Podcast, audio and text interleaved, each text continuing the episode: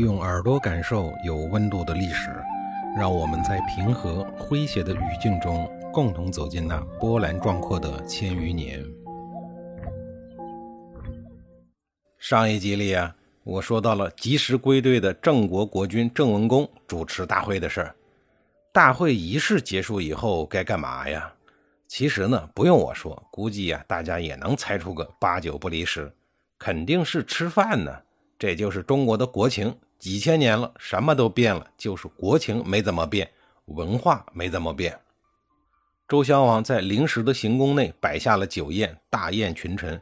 周襄王高坐正中，往下呢是晋文公和王子虎分左右上座，再往下就是郑文公和内史舒心父，再往下便是胡彦、先准等一般大夫们。酒宴开始以后，周襄王特意命令人将他珍藏多年的美酒搬了出来。招待众人，并允许晋文公近身呢向自己敬酒，以显示他对晋文公的器重。酒过三巡，周襄王站起来对大家宣布说：“啊，自平王东迁以来，王室逐渐衰落，诸侯相争，社稷动荡。先有齐桓公领袖诸侯，匡扶天下，王室的基业呢才得以延续。齐桓公已经去世多年了，现在的诸侯们呀，又出现了离心离德的不好兆头。”寡人正打算找一位胸怀大志的人，能够将齐桓公的霸业继承下去。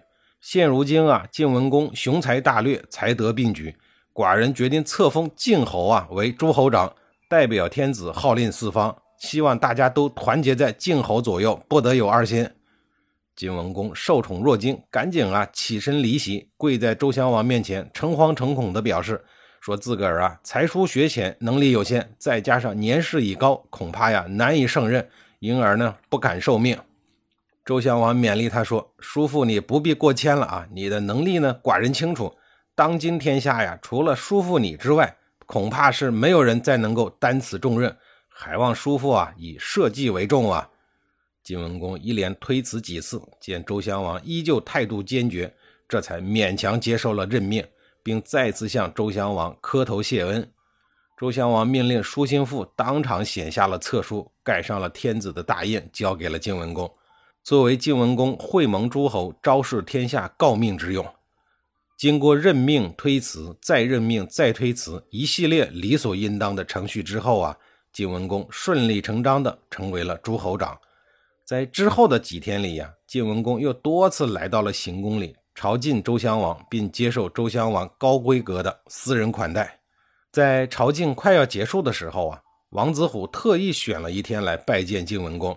见了晋文公以后啊，王子虎向他提议说：“天子降恩，封您为诸侯之长，您为何不赶快发邀请信，邀请各国诸侯前来会盟，将这件事情敲定？我那儿啊，为您准备的祭祀用品啊，已经办得差不多了。”晋文公也早就有这个想法，现在听王子虎说祭祀用品都已经贴心的准备好了，大为满意。他谢过了王子虎之后啊，便开始给各路诸侯写信，邀请他们到建土来参加会盟。他打算向天下的诸侯们正式的、面对面的通报一下周天子对他的任命。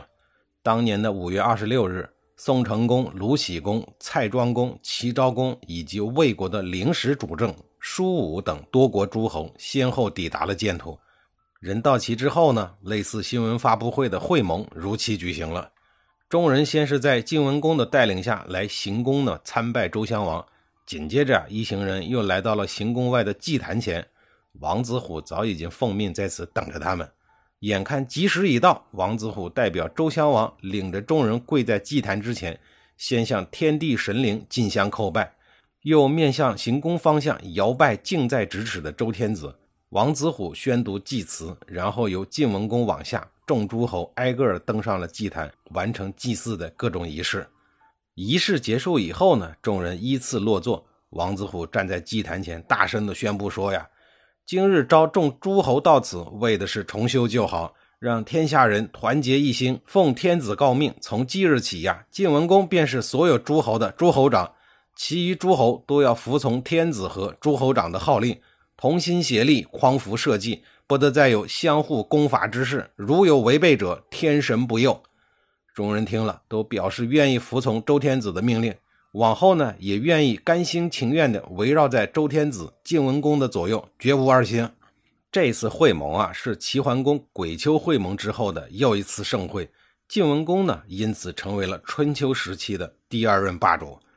当天晚上啊，晋文公在馆驿里摆下了酒宴，热情款待各路诸侯，对他们的到来呀表示感谢。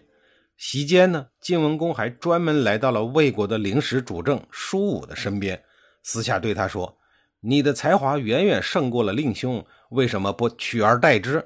如果你愿意啊，我愿意暗暗的助你一臂之力。”那意思就是说呀，你那倒霉的不揭露给我的哥哥魏成功，接到我的会盟邀请信都不来，而是派你来参加会盟。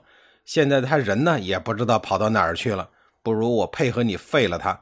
把你这个临时国君啊给扶正了。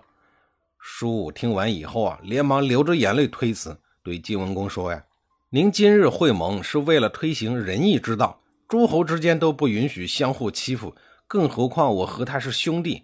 我只求您早日下令，将我那一直在外受苦的兄长啊召回国内，恢复君位，以顺应民意。除此之外啊，我不敢有任何的别的想法。”晋文公想不到啊。眼前的这个叔武啊，如此的深明大义，令他十分感动。于是他坚定地告诉叔武说：“请你放心啊，我回国之后呢，就派人去将你的哥哥啊迎回魏国。但愿他将来能体会你的良苦用心。”叔武是感激不已，连忙带着元轩呀，向晋文公连连称谢。话说流亡的魏成功为什么不来参加会盟，而让弟弟叔武来呢？这个中间呀是有故事的。还得从晋文公发邀请信的时候呀说起。十几天以前，晋文公发邀请的时候啊，躲在襄陵的魏成功也收到了邀请。君子坦荡荡，小人长戚戚的魏成功心里啊直打鼓。他担心晋文公对自己不揭露的事儿啊耿耿于怀，趁着会盟的时候呢与自己算账。到那个时候啊，他的处境将十分危险。想来想去啊，魏成功呢也没个主意。最后啊，他把心腹大臣宁宇找来商量。宁虞抓耳挠腮了很久，终于想出了一个办法。他建议魏成功说：“呀，眼下我们夹在晋国、楚国两国之间，确实有些个难办。虽然楚国一时战败，但谁又能保证他之后呢没有翻身之日？如果我们今天投降了晋国，过些日子楚国又来问罪，我们将很难办。所以啊，最好是两边都不得罪。”魏成功就问呀：“这事儿说起来容易，可是我们该怎么做呢？像这种骑墙头的技术啊，要是没有卢喜公的智慧，一般人还真起不了。现在看来啊，一个人要想当一棵合格的墙头草，是需要有技术垫底的。”宁瑜说呀：“您可以说避难期间呀，四处奔波，现在身体不合适，让您的弟弟叔武替您监国辅政，并让元轩辅佐他。”这样，他们便可以代表魏国去参加会盟，而您呢，赶快到楚国的郊外暂时躲起来，让楚成王看到你对楚国是忠心的。您以为如何呀？面对这个馊主意，魏成功会采纳吗？下一集里，我再给您讲述。